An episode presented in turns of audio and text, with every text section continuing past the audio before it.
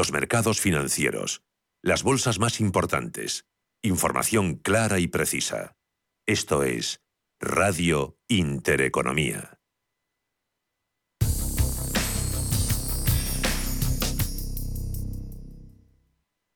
En Radio Intereconomía, los mejores expertos, la más completa información financiera, los datos de la jornada, el espacio de bolsa al momento. Cierre de mercados, el paraíso financiero. Cierre de mercados, ahorro, inversión y mucho más.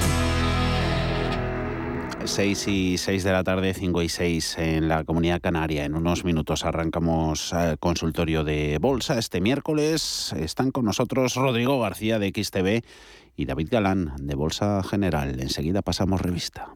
91 533 18 51 o 609 22 47 16 para las notas de voz y WhatsApp. El suelo se mueve bajo nuestros pies y parece que no hay otra salida. De lunes a jueves, consultorio de bolsa y fondos de inversión en cierre de mercados. Con Javier García Viviani, Radio Intereconomía.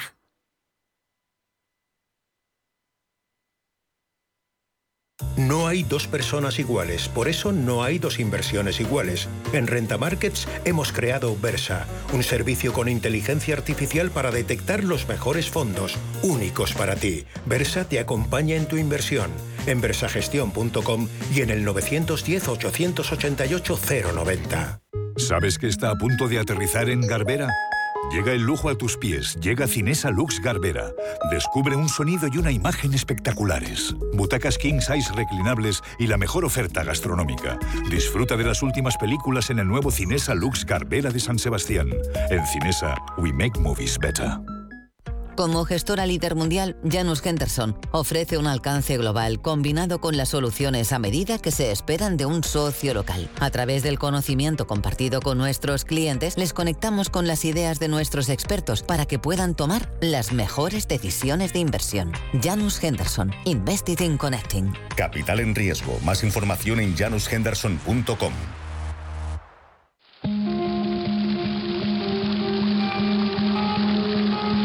fuente de la vida. Un viaje a través de los siglos y la historia de la humanidad. La Fuente de la Vida. De lunes a viernes, de 12 a 12 y media de la noche, aquí, en Radio Intereconomía.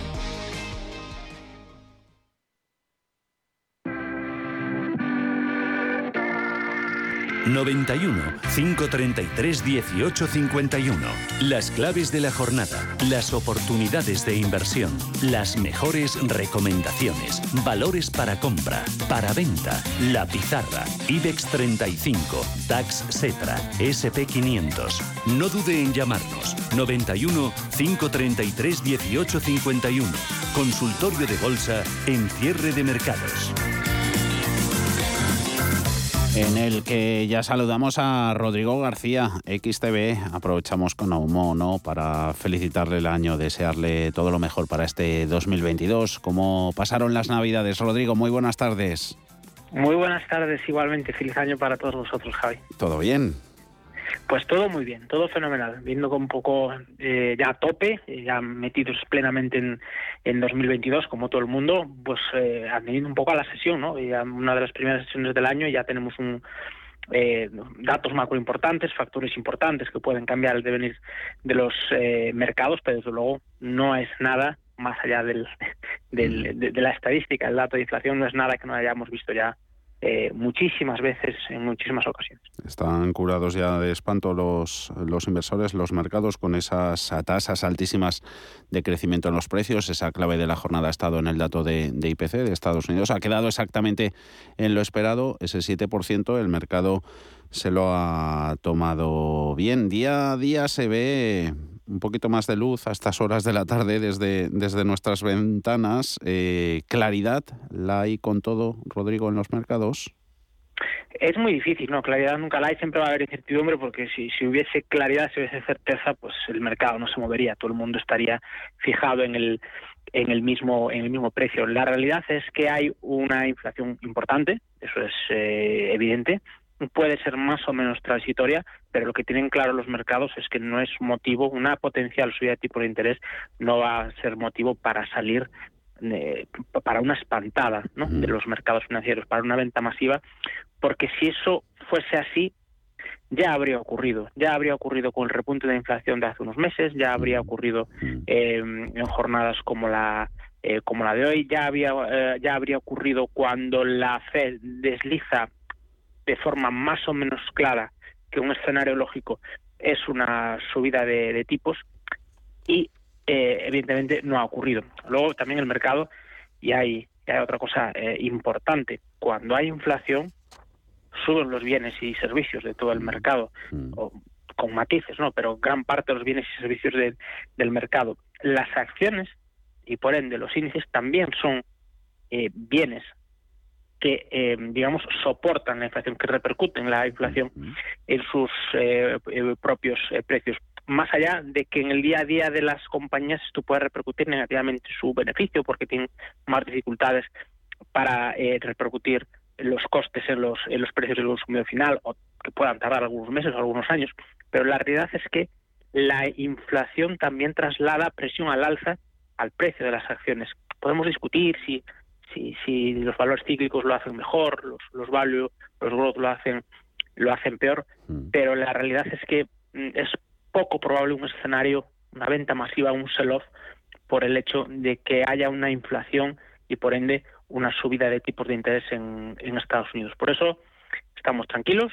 Eh, eso no quiere decir que, que, todo esté claro, ni que, ni que, la, ni que el Dow Jones se dirija directamente a los 50.000, ni, ni muchísimo menos.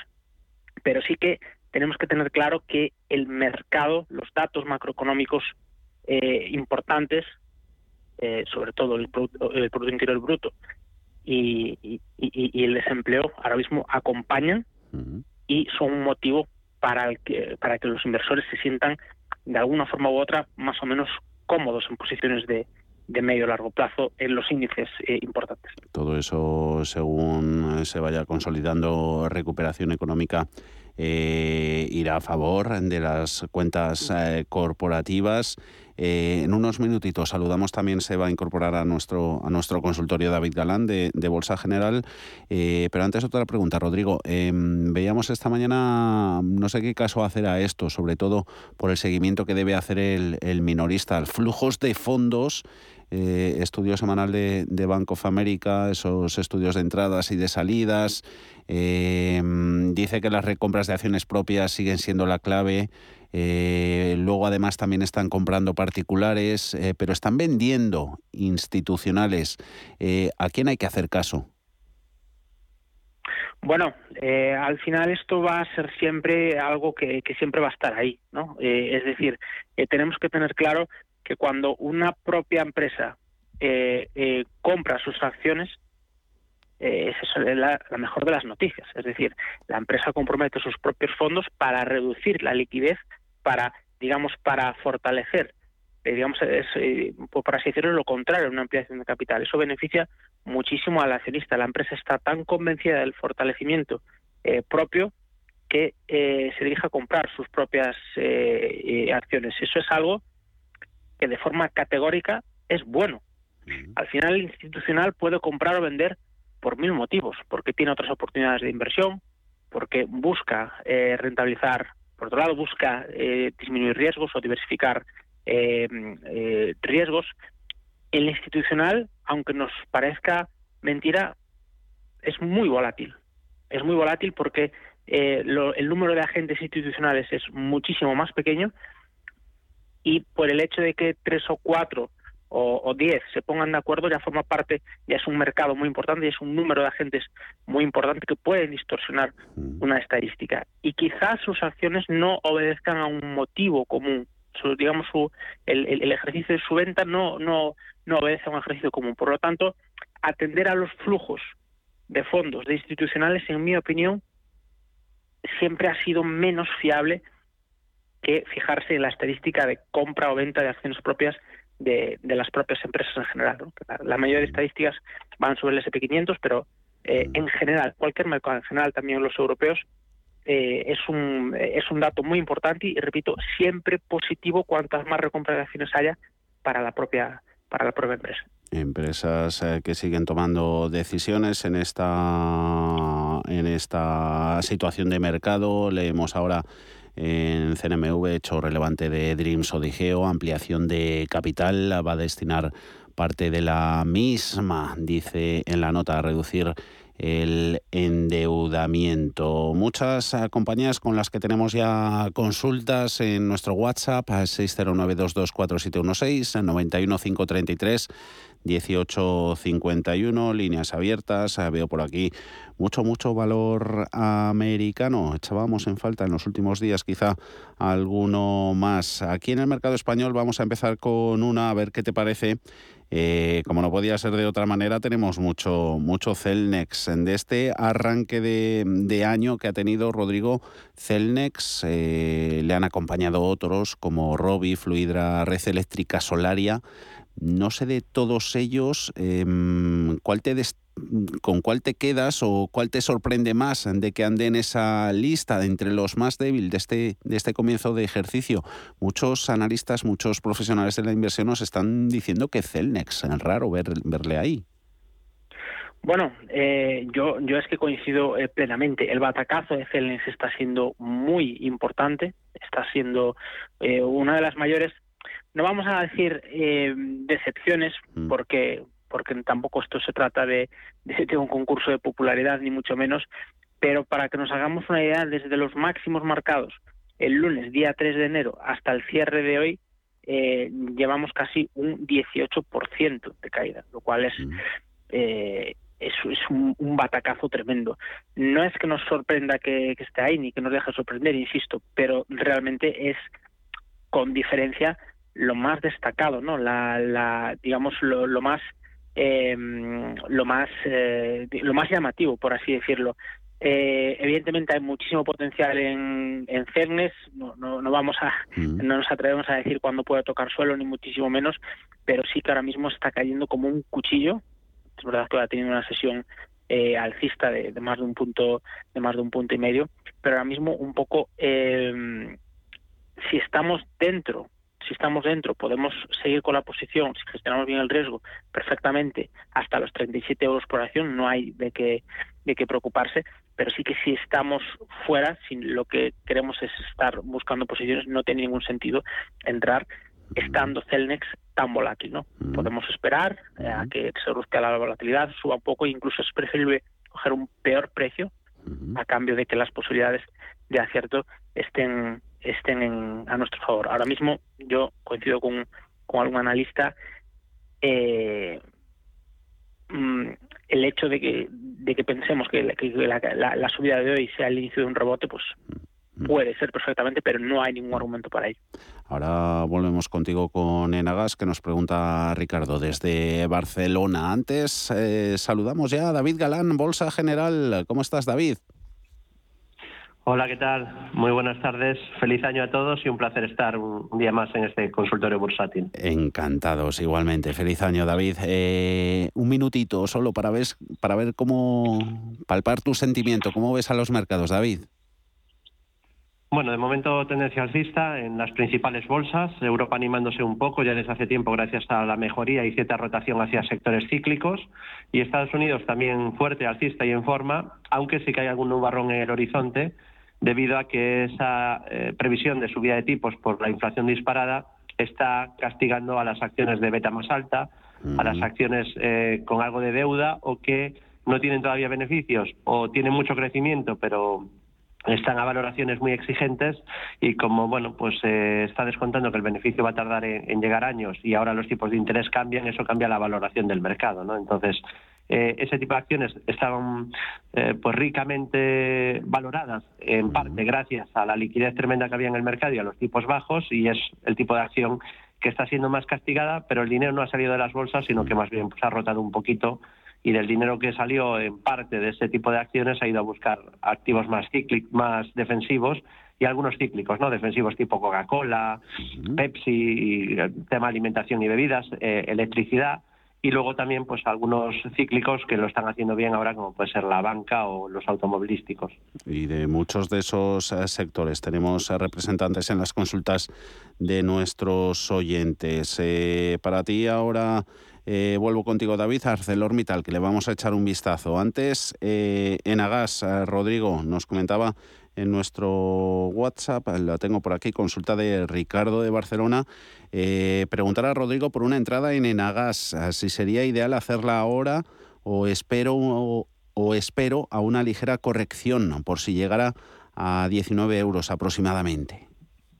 Es que creo que esa corrección ya ha tenido lugar, ya está teniendo lugar, con lo cual, pues eh, fijaos que, que Nagas, que por cierto es una de las joyas de la corona del IBEX 35, eh, una de las joyas de la corona, además para todos aquellos que buscan rentabilidad por, por dividendo, además tiene una cifra de negocio trimestral muy, muy, muy estable y eso siempre gusta mucho al mercado. La realidad es que Nagas, desde la sesión del 29 de diciembre, no ha hecho otra cosa que caer.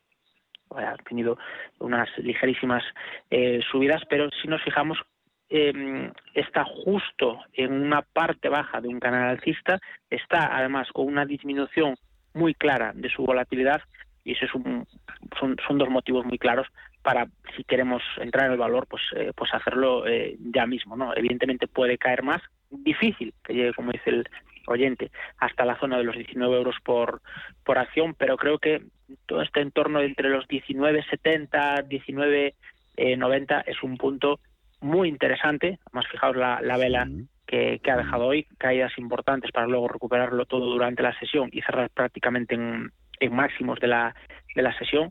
Eh, insisto, un buen punto de entrada y un objetivo de máximos.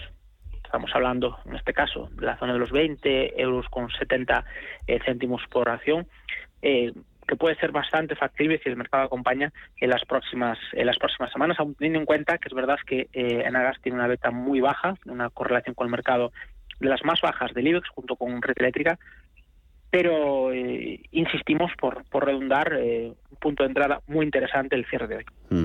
Eh, a ver a lo mejor hoy del, IBEX. aceleras en general, ArcelorMittal en particular, 6,4% de subidas. David, 32 con 53, sector que en general sigue mm, acumulando buenas recomendaciones desde, desde la banca de inversión. ArcelorMittal, un oyente, no dice su nombre, compradas a 27 euros, está a 32, dice que sí las mantiene. Bueno, eh, lo primero, ¿no? Comentar que eh, este tipo de compañías cíclicas son siempre peligrosísimas porque la palabra ya lo dice, ¿no? Cíclica eh, se mueve por los ciclos de mercado. En los ciclos positivos es capaz de subir mucho los ciclos negativos se hunde y deja eh, arruinados a inversores durante muchísimos años. De hecho, esta compañía llegó a cotizar en el 2008 a niveles por encima de 120 euros, descontando ya dividendos si es que ha repartido. ¿no? Entonces, em, em, mucho cuidado con las cíclicas en general, es decir, aquí siempre es muy importante, en mi opinión, limitar el riesgo poniendo stops, ¿no? Pero en las cíclicas tendría que ser obligatorio, porque te puedes quedar enganchado durante muchísimos años, sobre todo si las compras después de fuertes subidas. Y en este caso, pues este valor viene desde niveles de poco más de 5 euros, está ya 32, se ha multiplicado por 6 en dos años exactamente, es una buena subida, amenaza además con seguir subiendo, es decir, yo no soy negativo con el título ahora a corto plazo, eh, he repetido estos últimos meses que ahora tienen buen momento unas cíclicas. Sí que no es el tipo de valor que a mí me gusta para mi cartera personal, donde apenas tengo cíclicas normalmente. Prefiero valores defensivos de alta calidad o de crecimiento, por lo que comento, ¿no? que aquí el problema es acertar muy bien el punto de entrada. ¿no? Entonces, lo ideal es entrar después de hundimientos, de caídas de varios años, cuando forman un suelo, como el que hizo en cinco, un poco por encima de 5 euros. Dicho esto, para mí de momento es mantener, eh, apunta a más subidas, ha roto además máximos, y esto es muy importante, de los últimos casi 10 años, activando un gran objetivo de rango lateral, un enorme rango lateral, roto al alza, objetivo 54 euros, van 32, es decir, lo activó al romper 30, es un objetivo muy grande, pero eh, podría caer muchísimo antes de anularlo, porque lo anula solo si pide la zona de, de 5-10 aproximadamente. O sea, imagínate que estamos hablando. No es un gran suelo de muy largo plazo, cogiendo mínimos de 2016 y 2020 ha roto ese, ese rango lateral de los últimos 6-7 años, bueno, más 8 años incluso, y apunta más subidas. Hay que aprovechar el momentum de las cíclicas al que le guste este tipo de compañías y hasta que no haya ninguna señal de cambio de tendencia son mantener. El soporte clave, y sería muy negativo perderlo, serían los 23,30, los mínimos recientes, lo que pasa que ha subido muy rápido, de finales de noviembre. Aunque no sean de tus favoritas cíclicas, insistimos con ellas, eh, que tenemos un Ernesto, nos pregunta por BVA compradas a 5,30. ¿Qué le dices, David, que es para ti? Pues lo mismo. Se pregunta si seguir con ellas o venderlas. No, yo, yo dejaría que tuvieran cuerda, ¿no? me he pasado años diciendo que no había que estar en banca y desde hace pues aproximadamente un año pues digo que sí que ya se puede estar. Entonces, eh, si hemos estado casi ocho años comentando que la banca ni tocarla, pues ahora que ha entrado dinero en, este sector cíclico, no hay que tener eh, impaciencia porque es probable que todavía pueda seguir subiendo, ¿no? Es verdad que me gusta más quizá otros valores que quizá le está penalizando a BVA todo el tema de, Turquía, ¿no? de la inestabilidad, tiene pues de Garanti, pero no está con tanta fuerza quizá como está teniendo la CaixaBank o algunos otros, pero para mí es un mantener. Vamos a ver si es capaz de romper el máximo anterior, desde donde tuvo cierta corrección, que son los 6,29. No tiene el camino, digamos, tan despejado como han tenido otros. También es cierto, y hay que decirlo, que BVA en la primera fase de rebote subió más que los demás, y ahora en cambio se está quedando un poquito más rezagado y están recuperando, digamos, el terreno perdido los, los demás, ¿no? Así que atentos a esa resistencia, vamos a ver si la supera, 6.29, el máximo de noviembre, y soporte clave el primero es 4.66, mínimo de noviembre, y luego también estarían los 4.16 o niveles de 3,68. Ya digo, en general no me gusta la banca comercial, prefiero banca de más calidad, tipo, no sé, Goldman Sachs o banca de inversiones, pero dentro de la banca comercial, pues ahora mismo sí se puede estar, eso sí, pues sabiendo seguir un método, este no es el tipo de valor para estar 20 años en él, ¿no? Eh, es cíclica, aprovechemos la parte buena del ciclo, como está ahora, y hasta que no haya un cambio de tendencia en el precio se puede mantener. Eh, nos damos una vueltecita por el continuo contigo, Rodrigo. A Plus, eh, Josep, eh, ¿podrían analizar a Plus Services comprado a 8.20, justo, sí, justo el precio al que ha cerrado hoy, lo ha hecho con caídas del 1,09%. Se pregunta Josep, ¿qué se puede esperar de esta compañía en la situación actual? Bueno, eh, ya sabemos que un poco todo el tema de licencias y concesiones y demás está con una cifra eh, con una cifra de negocio global, pues eh, no es creciente, esa es la realidad. Y bueno, AP Plus nos viene informando porque al final, pues desde prácticamente todo el año, desde febrero marzo, está haciendo una serie de máximos y mínimos eh, decrecientes, ¿no? además de forma de forma muy clara. Es la constatación un poco de que el, análisis técnico muchas veces viene explicado por, por los por los datos eh, fundamentales. El problema de entrar en 820 es que ha entrado justo en la parte alta de un canal alcista. Lo normal ahora es esperar una corrección. Eh, seguiría en el valor, seguiría con estos con estos precios eh, siempre y cuando el valor no perdiese la zona de los 8 euros, más bien 7,90, 7,95 euros por acción, ¿no? que es un poco eh, la parte baja de ese canal que, que, ha estado haciendo en los últimos días, que además de forma bastante farragosa, incluso incluso aburrida, ¿no? Em, diríamos, si tenemos la suerte de que ese canal rompe al alza, genial, si no, pues creo que tiene sentido darle esos 15 céntimos por acción de riesgo al, valor, lógicamente si esto encaja con la estrategia de riesgo del, oyente, más no, porque entonces ya estaríamos hablando de un ataque claro a la zona de los 7.50 eh, y no, y no tendría ya eh, mucho sentido. A ver, eh, Agustín, David, me aconsejan comprar OHL o Solaria. ¿A qué precios? Un vistazo rápido que tenemos muchas consultas. Bueno, yo sobre todo lo que recomendaría es formarse y seguir un método de inversión, ¿no? Porque mm, invertir por lo que alguien diga, aunque sea yo mismo, ¿no? En una radio, creo que no es el camino para tener éxito en los mercados. Seguramente queda mal que lo diga, pero confío exactamente en lo que acabo de decir, que primero hay que formarse para, una vez que arriesgas tu dinero, sepas por qué lo estás haciendo, ¿no? Entonces, OHL mm, es mucho momentum ahora mismo, mejorando, una compañía en reestructuración de las peores compañías de los últimos años, pero ahora mm. en fase alcista creo que se podría mantener, porque podría que tenga todavía cuerda, ¿no? Por eso que decía de aprovecharnos mm. de ese momentum que están viviendo las cíclicas y las constructoras están incluidas. De hecho, hoy ACS, o ayer rompía ACS una resistencia importante y, y apunta más subidas al sector. Y eso sí, el soporte ahora queda muy lejos, sería mal momento de entrada, igual sube más, pero siempre pienso primero en riesgo y luego en rentabilidad para darnos cuenta que habría deterioro, ahora mismo habría que esperar a que pierda 0,6950 o bien a que formara un techo. Y ese mínimo, que es de finales de noviembre, ahora mismo está muy lejos, ¿no? Entonces, mal timing, lejos de soporte, pero probablemente puede seguir con la subida. Si el otro título era, si da tiempo. Eh, era OHL, que la tenemos por aquí, Solaria. Solaria. Pues Solaria ha hecho una ruptura en falso de resistencia la verdad que, un poco decepcionante porque parecía que por fin quería romper esa zona que tiene entre 17.70 y 17.99. Ha amagado otra vez con romperla, dejó ahí una sesión de masa, de masa menos y ha vuelto otra vez a la parte baja. ¿no? Entonces, está ahora mismo en una especie de movimiento lateral. Perder 15.32 sería muy negativo y luego ya tendría el mínimo clave de septiembre 13.31. Pero vamos, si pierde ya los mínimos del 7 de enero, la situación pues se volvería muy negativa y todo apuntaría otra vez a volver a, a mínimos de septiembre. Está ahora en movimiento lateral, consolidando un rebote, pero tras haber fracasado mm. con la ruptura clave 17.70-17.99, si la supera, probablemente podríamos ver muchas subidas. Y a ver qué nos propone ahora Luis. Muy buenas tardes.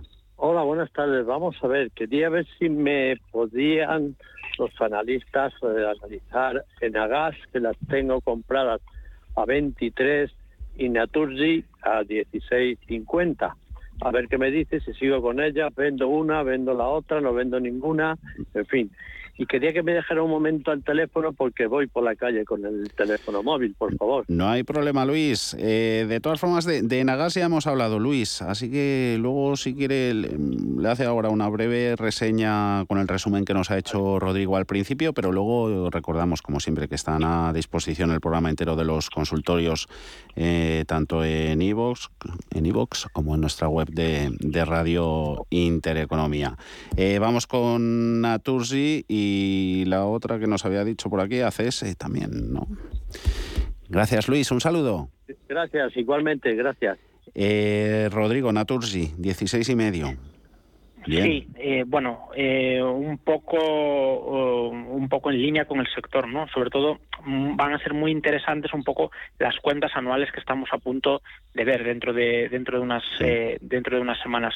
Vamos a ver un poco cómo se desarrollan los acontecimientos. Ahora mismo estamos en esa zona de máximos de 28,39 después de todo el tema de la de la OPA y de, un poco de, todo lo que ha sucedido en este 2021 que ha sido desde luego digno de estudio pero creo que si estamos posicionados en Naturgy creo que es el momento de consolidar. Hemos tenido una tendencia alcista gigantesca, estamos em, eh, desde los mínimos de la pandemia, que estábamos hablando de los 12,78, estamos em, eh, subiendo un 250%, lo cual es una barbaridad. Hemos visto cómo este valor se veía beneficiado pues, de los precios, del riesgo divisa, de una OPA, de, un poco de la confianza de los inversores, de su posición dominante en el mercado y después de una subida vertical, ahora estamos en un canal alcista, que probablemente eh, pueda romperlo eh, en esta zona de los 29 eh, euros por, por acción, pero creo que es un buen momento para, para irnos a otras a otros valores. Es decir si podemos si queremos ganar 2 3 euros por acción 4 pues puede ser un, un valor interesante por supuesto pero es muy difícil que tengamos un tramo alcista vertical tan mm, fuerte, mm. sobre todo teniendo en cuenta que estamos en un canal eh, alcista con altas volatilidades y con y mm. con y con un, valor que siendo bueno no tiene nada especial, no es un Tesla, no es un Apple, no es no es un valor que, que tenga un gran recorrido porque porque el mercado se esté infravalorando o, porque vaya a cambiar el mundo en este sentido. Por eso eh, creemos que es un valor adecuado para salirnos de él y si no y si queremos tomar una posición pues lógicamente que sea muy pequeña sabiendo que eh, digamos el, gran tramo de valoración el gran tramo el gran recorrido alcista ya ya ha pasado. Suena muy ventajista lógicamente pero no no creemos que tenga demasiado sentido ahora entrar en una Naturgy. En 30 segundos ACS, nos comentaba antes eh, David eh, que había superado, se ha dejado atrás resistencias importantes en las últimas horas. 30 segundos, Rodrigo ACS, y vamos con otra llamada para David. Rodrigo. Sí, es que coincido con David completamente. Superación de los 24,36 euros al alza, un valor eh, que va de la mano con el resto de constructoras, el resto de resto de valores cíclicos. Mucho riesgo, es verdad, pero ahora mismo está en subida vertical un buen momento para entrar con una búsqueda aproximadamente de esa zona de los 25,86, incluso los 26 euros por, por acción, teniendo en cuenta como stop loss, como decía eh, eh, como decíamos antes, eh, la superación de las resistencias en la sesión de ayer. Antonio, muy buenas tardes. Hola, muy buenas tardes. Enhorabuena por el programa y feliz año para todos. Igualmente. Le quería preguntar a los señores analistas por Apple es que tengo sobre 30.000 euros, 30.000 dólares. Entonces había pensado en tres acciones, no sé si es buen reparto mm, y me gustaría si puede ser de Nasdaq o algún otro que ellos vean. Eh, Apple, por ejemplo, o AMD o ON en semiconductores, alguna cosa de esa, o qué es lo que opinan ellos. Gracias, Antonio. Buenas tardes. Muchas gracias a ustedes y, salud para todos. Igualmente, caballero. Eh, David, eh, nos guardamos esta para la vuelta. Dos minutos hacemos de publicidad y vemos eh, tu respuesta. Y ya vamos del tirón hasta casi las, las 7 de la tarde con muchos valores que nos esperan. Ahora volvemos.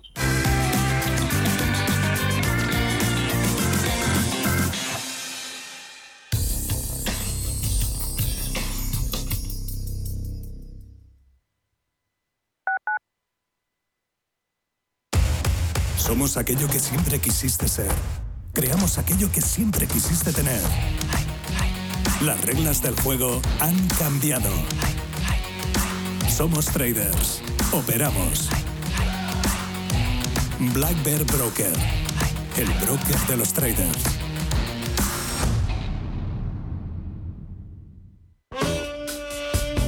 Los domingos de 12 a 12 y media de la noche, Diálogos en Familia, en Radio Intereconomía. ¿Qué tal amigos? ¿Cómo están? Les saluda Fernando Díaz Sarmiento. Hoy nos acercamos al universo fascinante de la educación, de la familia. Son nuestros diálogos en familia. Diálogos en Familia. Os esperamos. Hijo mío, algún día todo este campo de olivos, después de descubrir que tendrás que pagar lo que le debía la cooperativa de hace meses y te peles con el del terreno de al lado que movió la linda unos metros sin que nadie se enterase, será tuyo. De una herencia, quédate solo con lo bueno. El resto, déjaselo a Eritae, expertos en gestionar herencias por solo 999 euros. Eritae.es en Restaurante Al Punto disfrutarás de la cocina mediterránea tradicional con una gran terraza climatizada, apta tanto para el verano como invierno, en el prestigioso barrio Conde de Orgaz. Productos de temporada, calidad y tradición se aunan en su carta junto a un servicio distinguido en un entorno inmejorable. Reservas 91 300 1447 o en restaurantealpunto.com. Ven a vernos, te sorprenderás. Cada sábado, en Rienda Suelta, te contamos todo lo que se cuece en el panorama ecuestre. Deporte, actualidad, ocio, cultura, tradición, salud y mucho más. De 2 a 3 de la tarde, todos los sábados, en Radio Intereconomía, galopamos en las ondas con Rienda Suelta.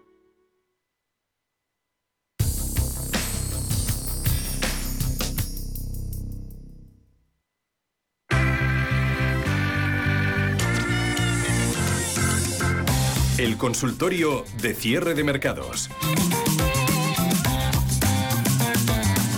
6 y 39, 5 y 39 en Canarias. Eh, consultorio con Rodrigo García de XTV y David Galán, Bolsa General, quien tiene una respuesta pendiente a la consulta que nos hacía Antonio preguntándonos por Apple y luego principales actores entre los semiconductores. Eh, por ahí ves oportunidades aprovechando eh, no sé si precios más bajos en comparativa con los que veíamos y tema de valoraciones hace, hace unas semanas, hace unos meses también, David. Bueno, a ver, la mayoría del sector tecnológico, de los valores grandes, eh, la mayoría no están cerca de soportes. No sí que ha habido escabechina y grandes caídas en acciones growth eh, o en tecnología, pero no en, las, no las más grandes, por eso el Nasdaq 100 sigue tirando, o está cerca de máximos, mientras mm. que si vemos valores más pequeños ha habido verdaderas escabechinas ¿no? Mm. dentro de la tecnología. Entonces, bueno, en el caso de Apple, tendencia alcista clara, es un valor que mantengo en mi cartera desde hace casi cinco años y obviamente pues eh, está yendo muy bien. Y yo sigo manteniendo y aguanto correcciones importantes mientras la tendencia no cambie.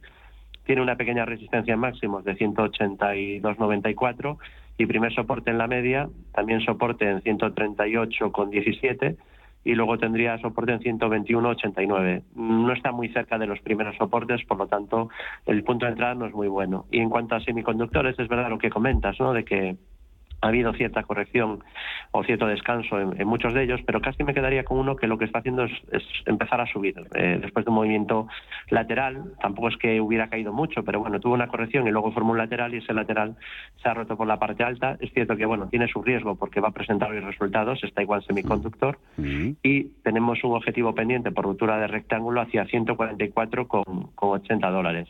Eh, estaba en un rango lateral con soporte en la zona de 106 y resistencia en la zona 124, la, lo rompió por la parte alta y el objetivo estaría en torno a esos 144 dólares, que creo que es hacia donde se va a dirigir. Está ahora 132 y bueno, quizá pues era ideal hace tres días o cuando rompió hace diez días, digo hace tres días porque hizo un throwback perfecto a la zona que antes era resistencia y ya digo que lo más probable es la continuidad en búsqueda de nuevos máximos y de superar eh, los máximos de 140 y ir a buscar como mínimo esos 144, que es el objetivo de ruptura de rectángulo.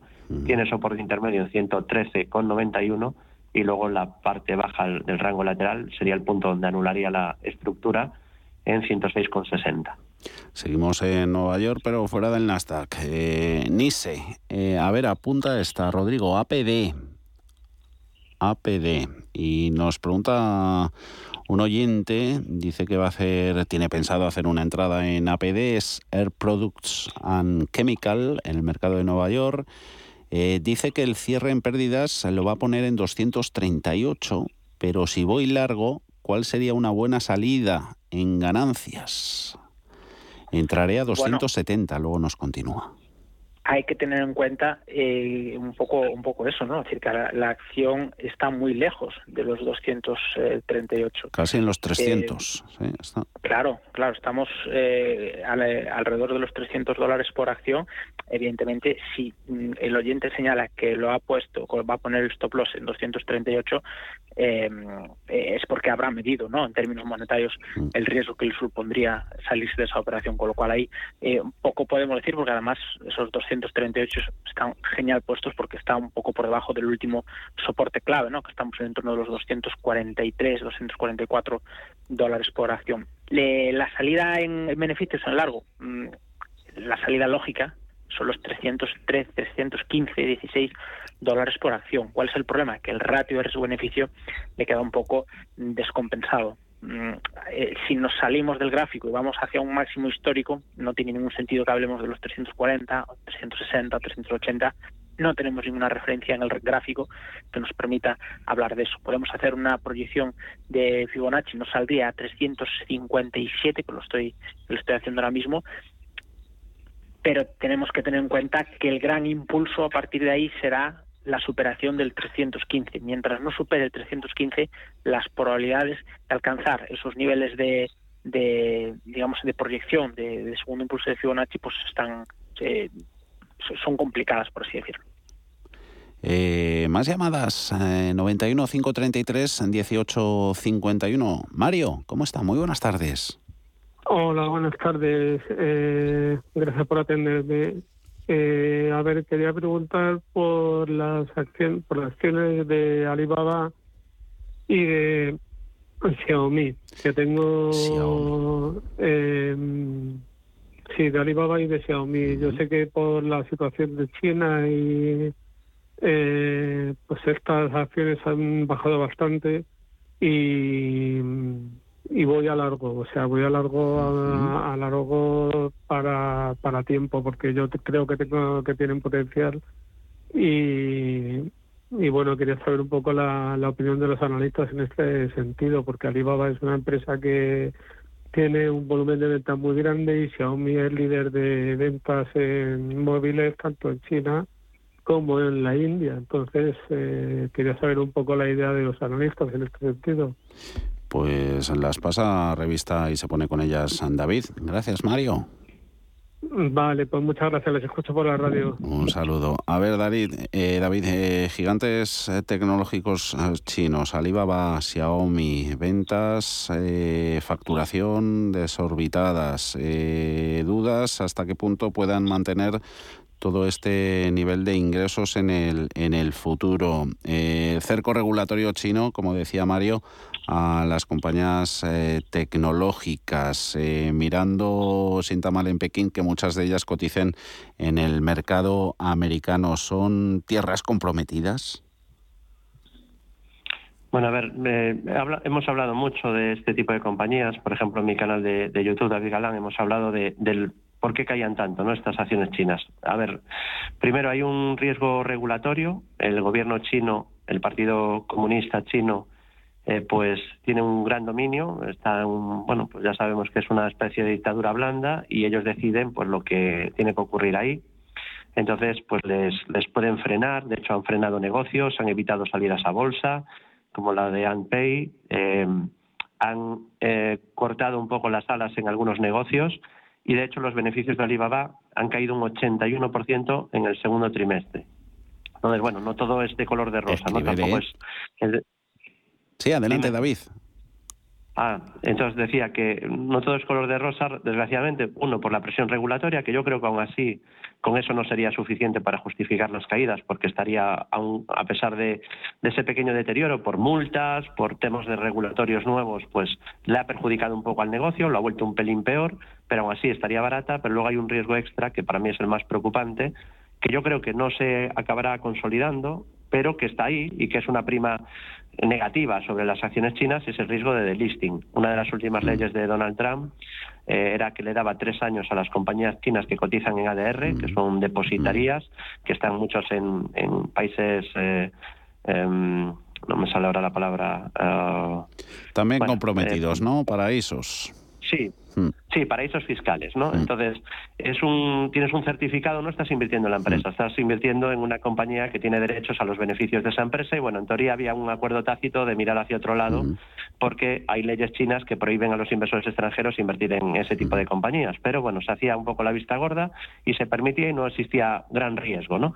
Pero a partir de esa ley de Trump, pues eh, hay una cuenta atrás de tres años, vamos a ver en qué queda. Yo creo que no tendría sentido que haya un delisting de todas las compañías chinas que tienen un tamaño enorme. Creo que no acabará sucediendo, pero eso ha pesado muy negativamente sobre la compañía, sobre esta y sobre las demás. Esta es de las que ha corregido muy fuerte, y ahora pues sí que está mejorando un poco su aspecto técnico una vez que superó 129,45 y tiene resistencia en el hueco bajista que dejó en 161,58 y luego en la media 200 sesiones que pasa también por esa zona de 161. Rompiendo esa zona de la media y superando el máximo anterior, 182,09, pensaríamos que lo peor ya ha pasado.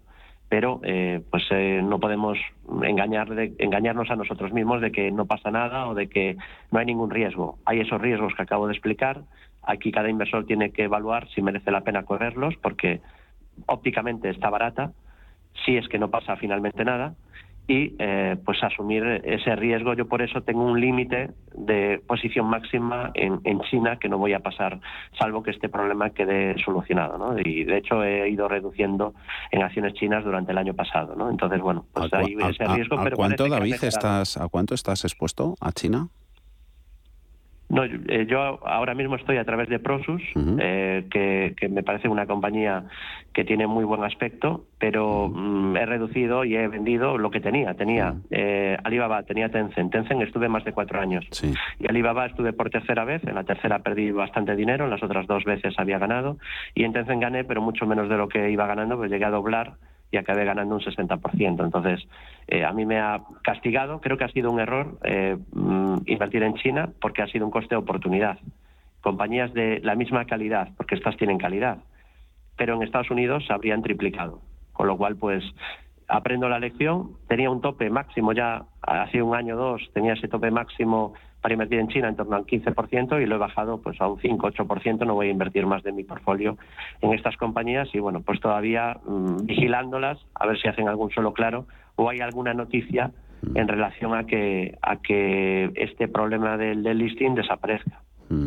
Compañías eh, tecnológicas europeas, ASML hoy con subidas del 3%, Prosus, eh, mencionada también ahora, ganando un 5% a la cabeza de las subidas en el Eurostox. Eh, el valor más castigado ha sido Philips que se ha llevado un buen tirón de orejas por manifestar esos problemas en, la, en las cadenas de, de suministro, un 15%.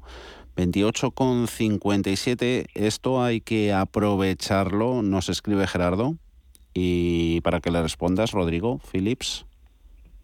Bueno, vamos a ver cómo, cómo lo hace mañana. Lo normal sería que recuperara un poco, pero la, en el entorno de la zona de los 30, un cierre semanal por debajo de la zona de los 30, tiene dos sesiones para recuperarlo, un cierre semanal por debajo de esa zona, pues nos, nos haría, digamos, eh, desechar ¿no? la idea de entrar en, en Philips. Mientras tanto, pues bueno, eh, sabíamos que era una, una acción que lo que se estaba recuperando, que lo estaba haciendo bien. Esto ha sido un palo, evidentemente. La, digamos, la sesión de hoy eh, da, pánico, pero insisto, eh, esperamos a un cierre semanal a ver si consigue no recuperar todo lo perdido hoy, pero sí cerrar por encima de los 30 euros por acción. Nota de voz. Muy buenas tardes. Me gustaría, por favor, que me analizaran el posible recorrido de dos valores. Snyder Electric y Progressive. Muchísimas gracias y un saludo. Schneider Electric, eh, francesa y Progressive, a esa no la tengo yo cogida la, la matrícula. David, eh, seguro que tú sí. Sí, Progressive pues es una compañía eh, del sector asegurador de bastante calidad. De hecho es una compañía que a mí me gusta mucho. La comentamos como una posible oportunidad por un rectángulo y bueno pues se disparó una vez que rompió esa figura rectangular ya la ha cumplido, ¿no? Hasta me parece que la comentamos en la sesión de, final de intereconomía, ¿no? Del, buscador como valor, la pizarra, ¿no? Como valor interesante. Entonces, bueno, pues eh, cumplió ya ese objetivo por ruptura de rango lateral eh, y ahora, bueno, pues creo que está otra vez con un timing ya peor. Eh, a mí es una compañía que me gusta. Dentro del sector asegurador sería de lo mejor que hay, se podría mantener. Pues un poco tipo Berkshire Hathaway también, ¿no? Aunque, bueno, es un holding, pero Progressive dentro del sector pues sería de de lo mejor que hay en, Estados Unidos y a nivel mundial. Me parece un mantener y eso sí, pues estar lejos ahora del primer soporte, que es la media ascendente, pasa por 95 después de este nuevo rally alcista y luego el soporte clave, que es donde hizo esa base de, este, de esa especie de movimiento lateral o de, cuádruple suelo. El soporte clave es 89 con 19. Mientras no pierda ese nivel, no podemos hablar de, deterioro técnico. La, otra era, perdón, que no la noté. Schneider Electric. Esta es mercado francés. es una compañía Sí, esta es una compañía del Eurostox 50 que es de las más fuertes. Está en subida libre desde hace ya muchos años. nosotros solemos actualizar los valores que están en subida libre habitualmente y este es que lleva saliendo muchos años ya, ¿no? En valores en subida libre. De hecho, desde que superó los máximos de 2015, en la zona de 62 no para de marcar nuevos máximos históricos, está ahora en 168 y me parece un mantener. No, no le veo tampoco un, gran atractivo potencial, pero es que la tendencia y el momentum que tiene es tremendo, ¿no? Entonces, mientras no haya ninguna señal de deterioro, es un mantener o comprar tras descansos o correcciones y tendría el primer soporte en 136,30 y resistencia en los 178,78. Vamos con la pizarra. La pizarra. Venga, Rodrigo, empiezas tú. Pues en el lado, en, por el lado de España tenemos un valor muy interesante que es eh, red eléctrica con, un muy mal 2022, hay que decirlo, pero que está a 17,74 euros por acción, que es un precio muy, muy interesante. Tenemos que tener en cuenta que red eléctrica tiene una cifra de, de negocio muy, muy estable, más allá de, de pandemias, de, de, coronavirus, de crisis energéticas, tiene una una, una cifra de negocio muy estable y 17,74 euros por acción para esta compañía es un precio eh, muy bueno. en estos momentos creemos que el mercado está infravalorando al valor después de este varapalo que le ha dado en, en, estas sesiones que van de 2022. Y por el lado extranjero me gustaría comentar con un valor, medio comentó antes David, eh, por la banca de, de, inversión, me gustaría fijarme en Morgan Stanley, que es un banco americano, uno de los bancos más importantes del mundo, no es un banco comercial, pero es uno de los mayores prestamistas del mundo y el mercado descuenta está mm, empezando a eh, recibir capital, recibir presión eh, compradora por parte del mercado porque sabe que todo lo que sea subidas de tipos, todo lo que sea generación de actividad va a beneficiar eh, muchísimo al, valor. Estamos muy atentos con lo que pueda eh, suceder con, con Morgan eh, con Morgan Stanley, pero insistimos, esta compañía que cotiza en la bolsa de Nueva York ha roto justo en la jornada de ayer las resistencias de los 105 dólares por acción. Todo lo que sea por encima de esos niveles probablemente nos enfrentemos a una subida interesante, dejando ya atrás este canal lateral que lleva eh, digamos, eh, enquistado pues eh, aproximadamente tres meses. Por eso, por este, por, por este momento en el que se encuentra el valor, la llevamos a la, a la pizarra Morgan Stanley. Y anotado eso en la pizarra de Rodrigo y en la tuya, ¿qué destacamos, David? Bueno, yo voy a comentar una compañía del sector minorista en la bolsa americana, se llama Ulta Beauty, de tiendas y salas de, belleza, cosméticos, y bueno, es un título que está en un movimiento lateral, que ha amagado con romper por la parte alta, que creo que finalmente confirmará esa ruptura por encima de 4,20, y bueno, pues es un valor que está alcista, que está en proceso de subida libre, y que no habrá ningún deterioro mientras no pierda la zona de 355 y podríamos incluso marcar eh, objetivo por ruptura de ese rango que llevaría al título como mínimo, aunque yo aquí no pondría puertas al campo, hacia 476 dólares. Así que un claro mantener para inversores a largo plazo y atentos a ver si confirma esa ruptura de la zona de 420. Ulta Beauty, eh, su código, su RIC, ULTA en el Nasdaq, empresa de, sí, de fragancias cosmética. En la pizarra de David. Nos queda un minutito y medio y, terminamos contigo. A ver, Rodrigo, eh, nos pregunta un oyente, así a bote pronto, un valor eh, la tenía aquí, que era de las, de las primeras consultas. Compañía para entrar con buen, con buen dividendo y que en este escenario inflacionista tenga buenas perspectivas. Bueno, lo hemos comentado antes al principio del, consultorio, creo que Negas es una de esas compañías, también podemos meter a Logista, incluso a Red Eléctrica, que le hemos llevado a la, la pizarra, creo que son las tres, teniendo un poco al ámbito nacional, que cumplen esos tres requisitos, buen timing, buen dividendo y bueno, en general buenas perspectivas en cuanto a en cuanto a inflación, especialmente no demasiado malas, que eso es lo, importante en este escenario. David, eh, ¿dividendos contra la inflación, sí o no? A ver, yo creo que hay mejores inversiones que invertir por dividendo, pero bueno, si fueran dividendos crecientes en compañías de calidad, pues lo podríamos comprar.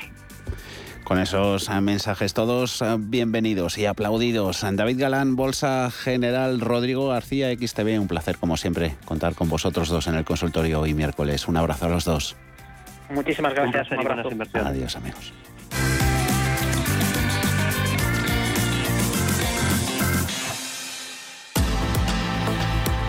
Subidas en el Dow a estas horas 0,28. Se anima también la cosa, la negociación en SP500 más 0,44 y Nasdaq no iba a ser menos. Vuelve a subir más de un 0,7 cuando le hemos visto caer con algo de posiciones, un 0,3 en más, los máximos descensos en ese mínimo intradía 16, 15.800 15. Ahora está en 15.956. Mañana volvemos con más cosas en Cierre de Mercados, 4 de la tarde. Radio Intereconomía. Hasta mañana.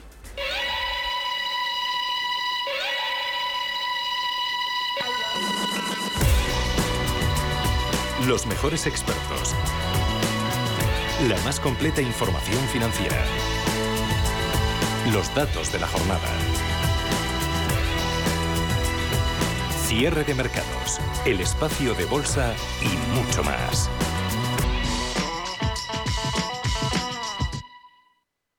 ¿Sabías que más de la mitad de los planes de pensiones en España aplican la comisión máxima permitida? ¿Estás harto de seguir pagando comisiones por una baja rentabilidad? En Finicens podemos ayudarte. Traspasa o contrata tu plan de pensiones en Finicens y benefíciate de los planes de pensiones mixtos con las comisiones más bajas del mercado. Has oído bien, los planes de pensiones mixtos con las comisiones más bajas del mercado. Infórmate en el 910 400 483 004 y en finicens.com.